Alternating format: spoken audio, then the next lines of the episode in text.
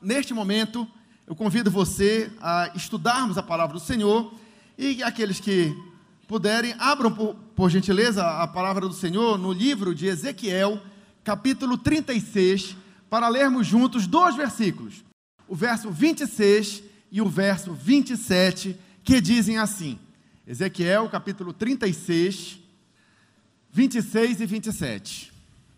Vai ser projetado aí para nós lermos juntos. O que é que diz lá? Deus falando no Antigo Testamento, pelo profeta Ezequiel, muitos anos antes de Jesus vir a este mundo. E ele já dizia assim: E vos darei um coração novo, e porei dentro de vós um espírito novo. E tirarei o coração de pedra da vossa carne, e vos darei um coração de carne.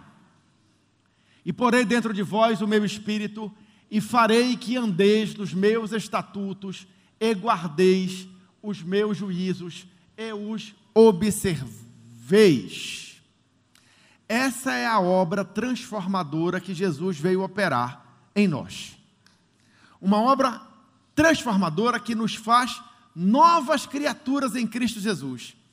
Porque aquele que está em Cristo, nova criatura é. Isso faz parte das transformações espirituais que são operadas quando eu e você aceitamos a graça divina e nos convertemos verdadeiramente a Jesus Cristo. Quando nós nos convertemos verdadeiramente a Jesus Cristo, é isso que acontece. Nós ganhamos um novo coração, ganhamos um novo espírito e passamos a ser a habitação do próprio Deus dentro de nós.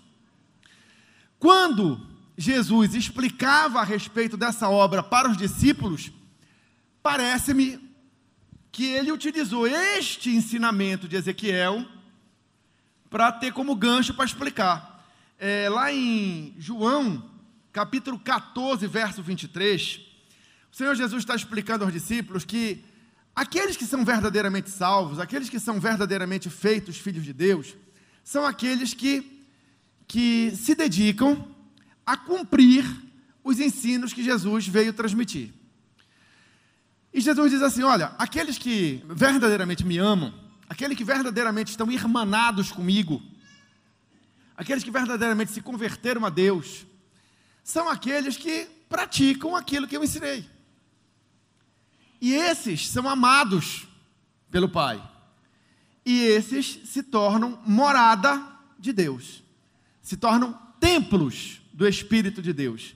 E perguntando a respeito de como eram essas coisas, Judas, não o Iscariotes, fez uma pergunta a Jesus a respeito disso, e Jesus respondeu assim, João, Evangelho de João, capítulo 14, verso 23, diz assim, olha, Jesus respondeu e disse, se alguém me ama, guardará a minha palavra, e o meu Pai o amará, e viremos para ele, e faremos nele o que? Morada. Então você observa que a palavra de Jesus combina perfeitamente com o que dizia o profeta Ezequiel lá no Antigo Testamento, quando falou que a obra de Deus consistiria numa transformação espiritual do homem, que ele receberia um espírito novo, um coração novo e, e se tornaria habitação do próprio Espírito de Deus em si. Certo? Isso, evidentemente, pessoal, gera transformação. Por isso que aquele que está em Cristo, nova criatura é. Eu não sei se você que me ouve já teve esta experiência de conversão verdadeira, mas eu vou contar a minha. Quando eu me converti verdadeiramente a Jesus, o que é que mudou de cara logo? Mudou que eu passei um ardente, passei a ter um ardente desejo de obedecer a Deus. A minha alegria passou a ser praticar aquilo que Jesus estava me ensinando. Então eu ganhei uma avidez muito grande por estudar a palavra de Deus. Eu li a Bíblia direto. Na época eu era novo, eu ainda estudava formalmente, eu tinha provas, eu tinha, eu tinha que estudar as matérias lá do, do curso que eu fazia. E o que, é que eu fazia? Eu me dedicava ao máximo de estudar logo a matéria para aprender o mais rápido possível. Entendeu? Para me sobrar tempo para me dedicar a ler a palavra de Deus. Porque era uma alegria muito grande aprender aquilo que Deus tinha para mim. Porque eu entendi que o amor de Deus só queria o meu bem. E quanto mais eu me esforçasse de aprender dele, mais ele me ensinasse, mais eu ia praticando e mais eu ia vendo a minha vida mudar e a minha vida mudou bastante. Não é que eu tenha me tornado perfeito, não é que eu tenha me tornado infalível, Não é que eu tenha me tornado uma, uma fortaleza em todos os sentidos, não é isso. Mas que eu me tornei uma nova criatura, me tornei. E eu entendo muito bem o porquê. É porque eu passei a ter o quê? Um novo coração, um novo espírito. O Espírito de Deus passou a estar dentro de mim. E quando isso acontece, a gente não pode mais ser igual. A gente não é mais o mesmo. Entendeu? Uma transformação real ocorre. Se você ainda não tem uma história parecida para marcar a sua, a, sua, a sua trajetória nessa terra, eu, eu peço a Deus que você realmente aproveite as oportunidades que Deus está lhe dando para tomar essa decisão. Porque realmente, se, se não nascer de novo, se não tiver um novo coração, se não tiver um novo espírito, se não tiver o Espírito de Deus em si, não tem como viver uma vida que agrade a Deus, não tem como trilhar o caminho da salvação, não tem como ir para o céu. Realmente importa-nos nascer de novo, todos nós. E é muito importante que você busque a Deus nesse sentido. Mas o que acontece é que, além dessa transformação interior, existe um transporte espiritual de governo. Já vou explicar. Antes de termos um coração novo, de termos um espírito novo, de sermos habitação do Espírito de Deus, nós vivíamos sobre a influência do que a Bíblia chama de império das trevas. Mas quando nós nos convertemos verdadeiramente a Jesus, nós somos removidos dali. Nós somos transportados da esfera do império das trevas e somos transportados para o governo de Jesus Cristo. Isso está escrito em segundo, ah, desculpa, é, Colossenses, capítulo 1, verso 13. Lá em Colossenses, capítulo 1, verso 13, diz assim: olha. Ele nos tirou, ele quem? O Pai. Ele, o Pai, nos tirou da potestade das trevas, ou seja, do império das trevas, e nos transportou para o reino de Jesus Cristo, do Filho do seu amor. Então hoje, se você é uma pessoa que está em Cristo, nova criatura você é. Você não é perfeito, você não é infalível, mas você é uma nova criatura. Você tem um novo coração, você tem um novo espírito. O Espírito de Deus está em você, o Espírito de Jesus está em você. Você é morada de Deus. E você não está mais na esfera do governo de Satanás, você está na esfera de outro governo o governo de Jesus Cristo. Nosso rei, poderoso, leão da tribo de Judá, poderoso para nos guardar de tropeçar, valente para nos defender, advogado fiel, que nos representa diante de toda e qualquer situação na qual formos a, a vir a ser acusados. Entenderam? Então, ser cristão é ser uma nova criatura. Ser cristão é viver sobre o domínio de Cristo, não sobre o domínio das trevas.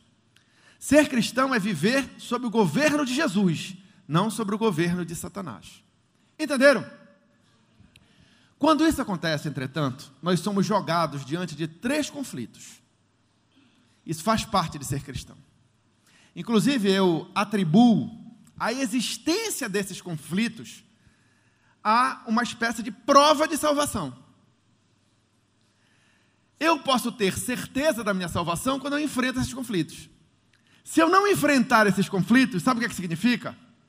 Que eu não sou uma nova criatura em Cristo. Porque a nova criatura em Cristo obrigatoriamente passa a enfrentar três conflitos. Se você não enfrenta esses conflitos, busque a Deus. Se você enfrenta esses conflitos, aprenda que a vontade de Deus é que você os supere e os vença para a honra e glória de Deus, não para a sua. Tá certo? Que conflitos são esses? O primeiro conflito é um conflito íntimo. Veja bem, aquele que está em Cristo, nova criatura é. Como nova criatura, temos o quê? Um espírito novo, temos um coração novo. Mas também temos um coração velho, um espírito velho. Tá certo? Esse espírito novo, esse coração novo, ele é espiritual. Ele é inclinado a Deus. Tá certo? Ele gosta de obedecer a Deus. Ele tem prazer em aprender as coisas de Deus para praticar. Mas, juntamente com isso, dentro do nosso íntimo, nós também temos uma velha natureza. Tá? que ainda deseja ser satisfeita, mesmo que contrariando a nova natureza que recebemos quando nos tornamos novas criaturas em Cristo. Deu para entender? Então é um conflito. A nova natureza briga com a velha natureza, e a velha natureza briga com a nova natureza porque são opostos entre si. Entendeu? Quem explica isso muito bem é o apóstolo Paulo, escrevendo aos Gálatas, no capítulo 5, versos 16 e 17. Lá diz assim, olha. Gálatas 5, 16 e 17. Digo, porém, andai em espírito. Veja que esse espírito é com letra maiúscula, é o Espírito Santo de Deus que ele está se referindo, certo? E não cumprireis a concupiscência da carne. Concupiscência é desejo maligno da carne, ou seja, os apelos pecaminosos da nossa antiga natureza. Porque a carne cobiça contra o espírito e o espírito contra a carne. Porque eles se opõem entre si, um ao outro, para que não façais o que quereis. Esse é o intuito da nossa natureza terrena. Nós temos um coração novo, um espírito novo. Deus nos deu um coração de carne, afeiçoado às coisas dele, afeiçoados à sua santidade, desejosos de participar da sua santidade, desejosos de jamais ofender a Deus. Certo? Mas, juntamente com esta natureza, tem uma antiga natureza, que diz assim: não, mas isso te agrada tanto, faz, faz, isso te agrada, entendeu? E fica guerreando, guerreando. Desse conflito, o cristão não escapa. Um dia nós seremos libertos desse conflito, quando a nossa natureza terrena for deixada para trás pela nossa morte física ou pela nossa transformação espiritual, caso Jesus venha e nos arrebate. Entendeu? Um dia isso vai ficar para trás. O apóstolo Paulo diz assim: Até quando terei que suportar essa situação? Sim, até o dia final. Judas diz que nós devemos entender esse conflito como algo próprio da vida do cristão mas ele diz que nós devemos nos opor à nossa carne de tal maneira ao ponto de detestar até mesmo as roupas que são por elas tocadas. É claro que isso é uma figura de linguagem, ele está colocando só como exemplo. Ele está dizendo assim: olha, você cristão, que quer ter uma vida cristã vitoriosa, você tem que parar de alimentar a sua velha natureza. Você tem que detestar suas obras, você tem que detestar os seus frutos de tal maneira que isso não faça parte mais das suas práticas, da sua vida. Tá certo? Paulo, escrevendo aos Colossenses, diz assim: olha, fazei, pois, morrer a vossa natureza terrena, a vossa natureza carnal. Em outras versões diz: mortificai os vossos membros. O que significa isso? É tirar da nossa vida tudo que agradava à natureza carnal, ou seja, a prostituição, a impureza, a paixão, a paixão lasciva, o desejo maligno, a avareza, que é a idolatria, e todas essas coisas pelas quais vem a ira de Deus sobre os filhos da desobediência. Ora, nessas mesmas coisas andastes vós no outro tempo, quando era, quando, quando vivias nelas. Mas agora você não vive mais nisso, porque você é uma nova criatura em Cristo Jesus. Certo? Você abandonou isso, você jogou fora isso aí. Tá? Você não pode dizer que vive para Deus se ainda vive preso ao pecado. E isso ficou para trás. Aquele que está em Cristo, nova criatura é, as coisas velhas já passaram, eis que tudo se fez novo. Então, é, esse tipo de prática não combina mais com a condição de uma nova criatura em Cristo. Certo? Mas isso vai continuar te provocando. Entendeu? Isso vai continuar te provocando. Mas precisa ser mortificado, precisa ser enfraquecido. Como? Sendo guiado pelo Espírito. É a resposta que Paulo dá aos Gálatas. Tá? Aqueles que são guiados pelo Espírito não se dão mal. Aqueles que são guiados pelo Espírito são vencedores. A chave, portanto, para você vencer o conflito contra a sua antiga natureza está em ser guiado pelo Espírito. Quando você é guiado pelo Espírito, essas coisas ruins, que dão frutos ruins, como a prostituição, desejo maligno, a avareza, etc, etc, etc, não tem lugar na sua vida. Porque a sua vida está cheia de outras coisas. Está cheia do fruto da presença de Jesus em você, do fruto do Espírito. Tá certo? Bondade, mansidão, domínio próprio, etc, etc, etc. Está tudo explicado lá na carta de Paulo aos Gálatas. Entenderam? Esse é o primeiro conflito. Se você não é uma nova criatura em Cristo, você vive para agradar a sua carne. Então não há conflito. Por isso que dissemos que esses conflitos fazem parte da vida de, de cristão. Entendeu? Se você não enfrenta conflito com isso, é porque você não tem duas naturezas, você só tem uma. Entendeu? Então importa te nascer de novo, para ter a nova natureza, para ter o coração novo, para ter o espírito novo, para ter o espírito de Deus dentro de você. Entenderam? O segundo conflito é com o mundo. Tá certo? Lá em João, 1 João, capítulo 2, 15 e 16, diz assim: olha, 1 João 2, 15 e 16. Não ameis o mundo, nem o que há no mundo. Se alguém ama o mundo, o amor do Pai não está nele. Porque tudo que há no mundo, a concupiscência da carne, a concupiscência dos olhos e a soberba da vida, não é do Pai, mas do mundo. Vamos explicar. Esse mundo a qual ele está se referindo é diferente daquele versículo lá de João 3,16, que diz que Deus amou o mundo de tal maneira que deu seu Filho unigênito, tá, tá, tá. Quando Deus fala que amou o mundo, ele está falando naquele versículo do Evangelho de João, em relação à humanidade, aos seres humanos. Então Deus amou os seres humanos de tal maneira que deu seu Filho unigênito, Jesus Cristo, para morrer por nós. Tá? Quando João fala aqui em 1 João, o mundo não significa humanidade. É outra figura, é outra história, é, outra, é outro entendimento. Quando João fala aqui, não ameis o mundo, ele está falando do sistema mundano que é, que é o sistema mundano? As filosofias dos homens, tá certo? As religiões, as políticas, tá? As astúcias das pessoas, os jogos de poder, deu para entender? O ser mais que o outro, o procurar sempre o benefício próprio, essas coisas, o esquemão do mundo. Né? Morreu, morreu, antes ele do que eu. Entendeu? Esse tipo de situação. Isso é o um mundo. Tá? As filosofias, os, os, os, o, o desejo por lucro. Entendeu? Isso é um mundo. O cristão não pode entrar nesse sistema. O cristão ele vive para agradar a Deus. Ele não pode viver preso a essas regras do mundo. O mundo ele se, ele se, se comporta mediante regras que são ofensivas à santidade de Deus.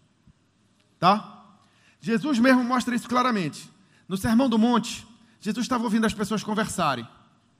E elas expressaram a ideia mundana sobre relacionamentos. E elas diziam assim: Nós amamos quem nos ama. Nós cuidamos de quem cuida de nós nós saudamos os nossos amigos, os nossos inimigos que se danem. Isso é uma ideia mundana. O que é que Jesus disse? Ouviste o que foi dito: amais os vossos amigos e odiai os vossos inimigos. Eu, porém, vos digo: amai os vossos inimigos. Quer dizer, mostrando que existe um conflito entre as ideias de Deus a respeito de como as pessoas devem se relacionar e as ideias de como o mundo trata os relacionamentos. Entendeu? Aos amigos, tudo, aos inimigos, nada. Entendeu? Mas desde a lei de Moisés já se ouvia o seguinte ensino: olha, se tu olhares o boi do teu inimigo desgarrado, tu deves reconduzi-lo ao teu inimigo. Ah, mas ele não faria isso por mim. Não importa. É assim que você vai ser filho de Deus. Entendeu? Ah, mas ele não faria por mim. Não importa. Entendeu? É dessa maneira que você é conhecido como filho do Altíssimo. Entendeu? Olha um comportamento que havia entre os judeus da época de Jesus. Tu sabes que na época de Jesus, o Império Romano dominava a terra lá dos, dos judeus, né? E acontecia muito abuso de autoridade. O soldado romano chegava com o judeu e dizia assim: carrega minha mochila. E o judeu tinha que carregar a mochila, porque senão o que, é que seria dele? Seria morto. E eles carregavam por causa da obrigação, mas carregavam com ódio no coração. O que é que Jesus diz?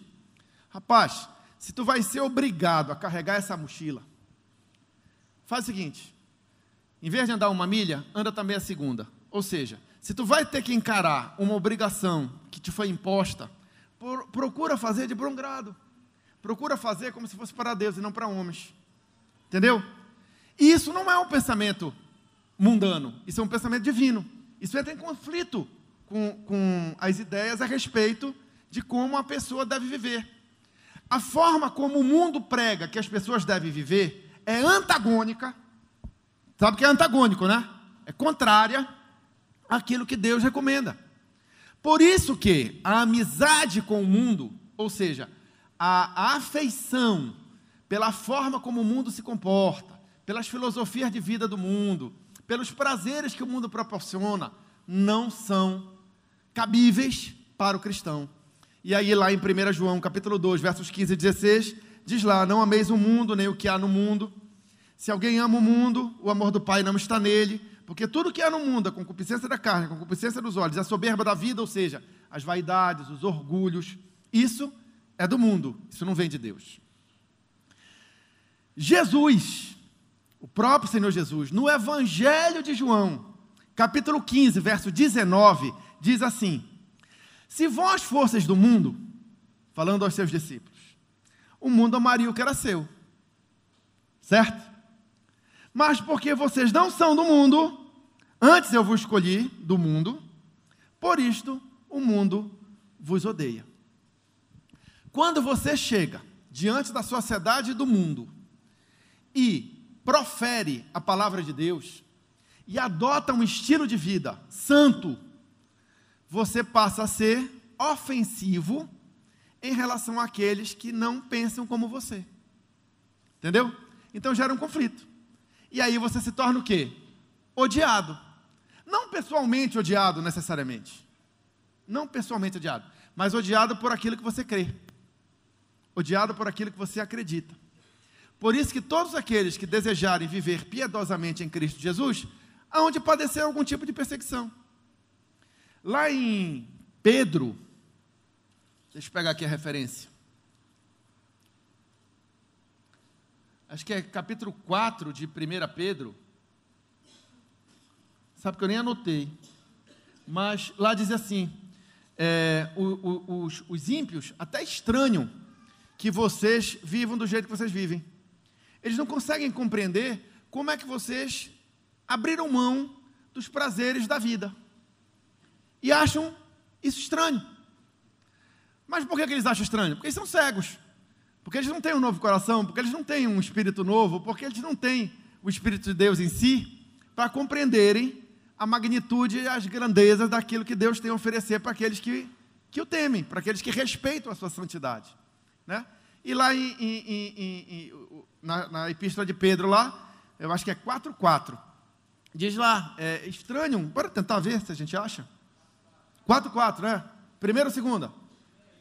1 Pedro 4,4, coloca lá, diz assim: ó, acho estranho que não, não correrdes com eles no mesmo desenfreamento de dissolução, blasfemando, blasfemando de vós. Entendeu? É isso mesmo. Um jovem crente, com tantas facilidades que o mundo de hoje oferece, né? Às vezes se guarda do mal para não ofender a Deus, o que está perfeitamente correto diante das escrituras sagradas, e a turma estranha. É, rapaz, por que isso? Tem toda a facilidade, tem todas as oportunidades. Entendeu? Mas, pelo temor do Senhor, os homens se desviam do mal.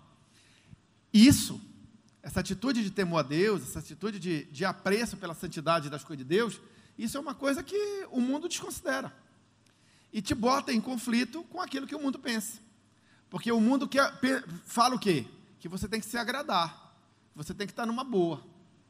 Entendeu? Que, por que, que você vai vai se privar de um determinado prazer que está sendo oportunizado, se você tem a, a, a condição de realizá-lo. Por quê? Só porque a, a Bíblia diz que isso é errado? Quem escreveu a Bíblia? Não foram homens como nós? Quem sabe se eles estão certo ou errado mesmo? Isso é o pensamento do mundo. Entenderam? Então existe um conflito entre o mundo e o crente. E como vencemos este conflito? Resposta. Cadê a resposta? 1 João, capítulo 5, versos 4 e 5. Essa é a resposta. Como vencer o mundo? Olha aí. Porque todo aquele que é nascido de Deus, ou seja, todo aquele que é uma nova criatura em Cristo Jesus, todo aquele que tem um coração novo, um espírito novo, certo? Que tem o um espírito de Deus dentro de si, vence o mundo. E essa é a vitória que vence o mundo. O que? A nossa fé. Fé em quem? Verso 5. Quem é o que vence o mundo, senão aquele que crê que Jesus é o Filho de Deus? Resposta: como se vence o mundo? Pela fé em Cristo, pela fé naquilo que ele nos ensinou, tá certo? É assim que a gente vence o mundo. Nós abdicamos de determinadas facilidades da vida mundana em prol de cultivar a santidade do Senhor em nós, por quê? Porque nós cremos que Jesus Cristo nos que, que, cremos que aquilo que Jesus Cristo nos ensinou é o correto a ser feito. Entendeu? É, é nesta fé, nos ensinos de Jesus, que nós somos distanciados da maneira com que aqueles que não temem a Deus vivem. Tá certo? E é por isso que temos escapado da corrupção desse mundo. Porque se você acha que a sua vida como cristão por conta desses conflitos que são inerentes. É uma vida complicada? Imagina viver neste mundo sem Deus. O que é a vida dos ímpios? É uma vida de tropeço. Os ímpios vão de mal a pior, enganando e sendo enganados. Mas muitas vezes, rindo à toa. Sabe por quê? Porque eles são cegos, são ignorantes das coisas espirituais e não sabem que estão rumando para um abismo cada vez maior, porque um abismo chama outro abismo. Tem muita gente que, que é cristão que, quando vê o ímpio tendo alguma espécie de, de bom resultado nesta vida terrena, diz assim: como é que ele consegue dormir? Dorme sim, dorme, dorme sim, entendeu? Mas dorme porque é cego. Você não dormiria, eu não dormiria, porque temos temor ao Senhor, entendeu? Mas dorme, dorme sim. Só que não sabe que aqui, a, aquela vida que ele está levando, caso ele não se converta a Deus, caso ele não nasça de novo, caso ele não se arrependa do seu mau caminho, vai acabar muito mal. Entendeu? Então, se você acha que a vida cristã tem dificuldades por conta desses conflitos, saiba que a do ímpio também tem. Só que tem uma diferença. Todas as nossas dores e todos os nossos sofrimentos um dia passarão. Todas as nossas lágrimas serão enxugadas as dos ímpios estarão apenas começando. Entendeu? Então, alto lá, tenha uma visão crítica das coisas, porque isso é importante. E finalmente o terceiro conflito, que é contra quem? Contra o próprio capeta. Entendeu? O diabo ele nos circunda como um leão rugindo, procurando alguém para devorar. Mas em Cristo Jesus nós temos poder e autoridade para resistir-lhe firmemente. Tá certo? Desde que estejamos sujeitos a Deus. Tiago, capítulo 4, verso 7. Como é que diz lá? Sujeitai-vos, pois, a Deus, resistir ao diabo e ele fugirá de vós. Opa! É por isso que a gente não pode dar lugar ao diabo, pessoal. É por isso que a gente não pode ser infiel a Deus. Tiago mesmo fala isso. Ele diz assim: olha, é, Tiago 4, mesmo capítulo 4, verso, verso 4. Ele diz assim: ó, adúlteros, infiéis, vocês não sabem que a amizade do mundo é inimizade contra Deus? Quem quer ser amigo do mundo faz-se inimigo de Deus. Por quê? Porque na amizade com o mundo você dá lugar àquele que atua no mundo. E quem é que atua no mundo? O mundo perece nas mãos de quem? do maligno. Então não dê lugar ao diabo. Sujeitai-vos, pois, a Deus, resisti ao diabo, e ele fugirá de vós. Então agora bora entender o que nós falamos aqui hoje. O que foi que foi dito? Foi dito que ser cristão é ser uma nova criatura em Cristo. É ter uma vida transformada. Porque fomos alvos de uma ação espiritual que nos deu um coração novo, um espírito novo e nos fez habitação do próprio Deus. Não foi isso? Ser habitação do próprio Deus, ter um espírito novo, ter um coração novo, nos lança em três conflitos: um íntimo, contra a nossa própria natureza terrena, com o mundo com os conceitos do mundo, com as filosofias do mundo, que já no maligno, e com as próprias ações espirituais da maldade, não foi? Mas também foi mostrado que esses três conflitos têm uma chave de vitória. Quer ver? Vamos lembrar? Você leu, não sei se você está ligando, mas você leu. Como é que você vence a nossa carne? Sendo guiado pelo Espírito. Como é que você vence o mundo? Pela fé em Cristo. Como é que se resiste ao diabo? Sujeito a Deus. Alguém viu alguma, algum mérito humano nessas vitórias?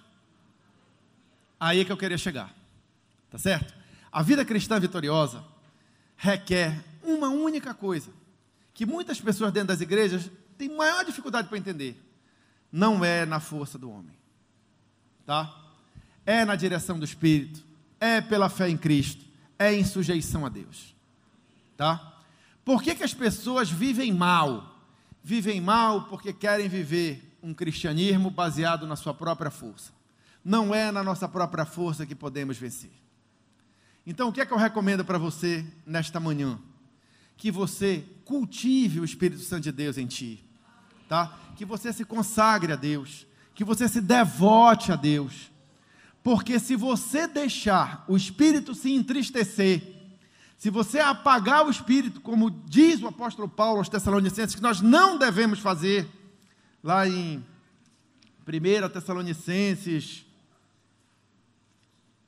Assessores, 1 Tessalonicenses, não apagueis, ah, achei. 1 Tessalonicenses 5,19. Não apagueis o espírito, não extinguais o espírito é, é como se o Espírito fosse um fogo dentro de nós. E esse fogo ardendo, ele é capaz de nos fazer vitoriosos em toda e qualquer situação, seja nos conflitos íntimos que temos, seja contra as ideias do mundo, seja contra o próprio Satanás, em pessoa, se ele viesse nos peitar. Agora, para isso o Espírito tem que estar tá ardendo, tem que estar tá aceso. Mas o que, é que as pessoas fazem? Elas deixam o Espírito se apagar. Tá certo? E como é que a gente acende o Espírito? adorando. Gente, Deus habita no meio dos louvores. Paulo explica que a melhor maneira de nós, vamos dizer assim, estarmos sempre incendiados pelo Espírito de Deus é louvando. Enchei-vos do Espírito, falando entre vós com salmos, entoando e louvando de coração o Senhor, com hinos e cânticos espirituais. Ou seja, ele está falando de uma vida de adoração uma vida que preza aquilo que Deus fez, uma vida de gratidão a Deus. Fazendo isso, o espírito fica incendiado. E o espírito incendiado, ele nos dirige, ele nos, ele nos, nos enche de fé, ele nos torna resistentes às obras espirituais da maldade. Então, onde é que está o segredo? Não está no homem, gente. Tá? O segredo é estar cultivando a presença de Deus na nossa vida. Então a palavra desta manhã é: devote-se a Deus. Entendeu? É numa devoção sincera a Deus que você vai vencer todo e qualquer conflito que lhe apareça. Sem devoção a Deus, com o espírito apagado, você não é nada. Entendeu? Mas se nós mantivermos firmes o fogo do espírito, tudo vai dar certo lá em Efésios, capítulo 18, desculpa, capítulo 5, versos 18 a 20, fica a recomendação que eu queria que você recebesse esta manhã. Efésios, capítulo 5, 18 a 20, diz assim: olha lá. 5, 18 a 20, três versículos. Não vos embriagueis com vinho, em que há contenda, mas enchei-vos do espírito Você já reparou que você pode ser feliz sem precisar encher a cara? Entendeu? No mundo isso é um comportamento corriqueiro. Faz uma festa, tem que encher a cara para ficar alegre. Nossa alegria não depende disso, pessoal. Que mais?